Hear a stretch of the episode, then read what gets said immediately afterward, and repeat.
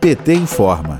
Pesquisa realizada pelo Instituto IPEC confirma que o ex-presidente Lula inundou brasileiros e brasileiras de esperança por dias melhores, após provar a farsa da Lava Jato e recuperar seus direitos políticos. Se houvesse eleições presidenciais hoje, Lula seria eleito no primeiro turno, recebendo mais votos que os demais candidatos analisados, revela o estudo. O petista seria a escolha de 49% dos eleitores, mais que o dobro de Jair Bolsonaro, que receberia apenas 23%. Outros 15% votariam em um dos demais nomes incluídos na pesquisa: Ciro Gomes João Dória ou Luiz Henrique Mandetta. O mesmo instituto mostra que só foram necessários pouco mais de dois anos para os brasileiros e brasileiras perceberem que Bolsonaro não tem competência nem humanidade suficientes para governar o país. Hoje, a desaprovação do atual presidente é de 50%, ou seja, metade da população considera o governo do genocida ruim ou péssimo. Aqueles que o consideram bom ou ótimo são apenas 23%. A maioria do povo concorda com o que pedem as manifestações de rua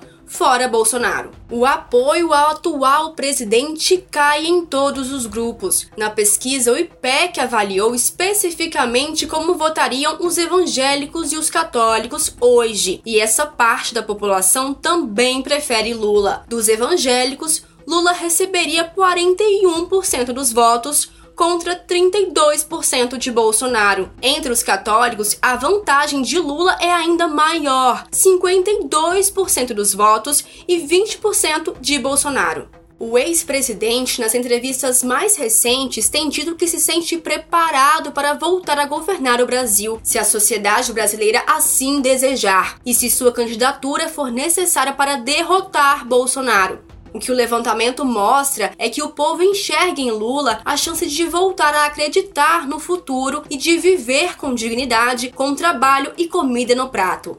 A entrevista mais recente que Lula participou foi para a TV PT, nesta sexta, dia 25 de junho, na estreia do programa de entrevistas Sexta-feira, 13 horas.